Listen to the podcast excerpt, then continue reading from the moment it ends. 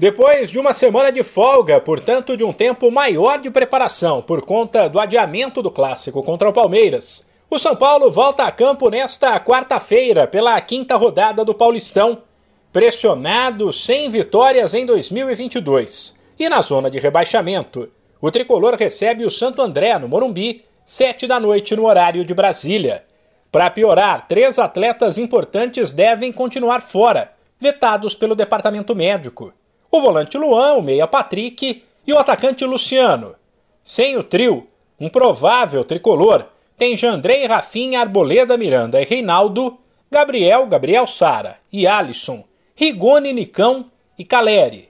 Já Corinthians e Santos entram em campo pelo estadual apenas na quinta-feira. O Timão recebe o Mirassol, que ainda não perdeu na competição, e não sabe se contará com o meia Renato Augusto.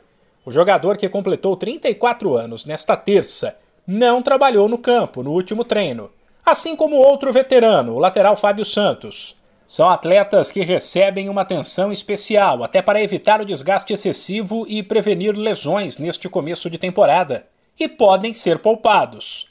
Por fim, o Santos fará nesta quarta o último treino antes do duelo de quinta em casa contra o São Bernardo. Enquanto o técnico Fábio Carilli acerta os detalhes dentro de campo, a diretoria fora também trabalha. O Peixe chegou a um acordo para encerrar os contratos do zagueiro Kleber Reis e do atacante Rodrigão. O primeiro chegou no clube em 2017 e o segundo em 2016. Nenhum dos dois emplacou. Ambos foram emprestados várias vezes e agora seguirão suas vidas em outros clubes, com menos gastos para o Santos que vive uma situação financeira complicada. A rodada completa do Paulistão ainda tem nesta quarta Água Santa e Ituano, Red Bull Bragantino e Inter de Limeira, Ferroviária e Ponte Preta, Guarani e Botafogo. O duelo entre Palmeiras e Novo Horizontino foi adiantado e terminou com vitória do Verdão, que está nos Emirados Árabes para a disputa do Mundial, por 2 a 0. De São Paulo, Humberto Ferretti.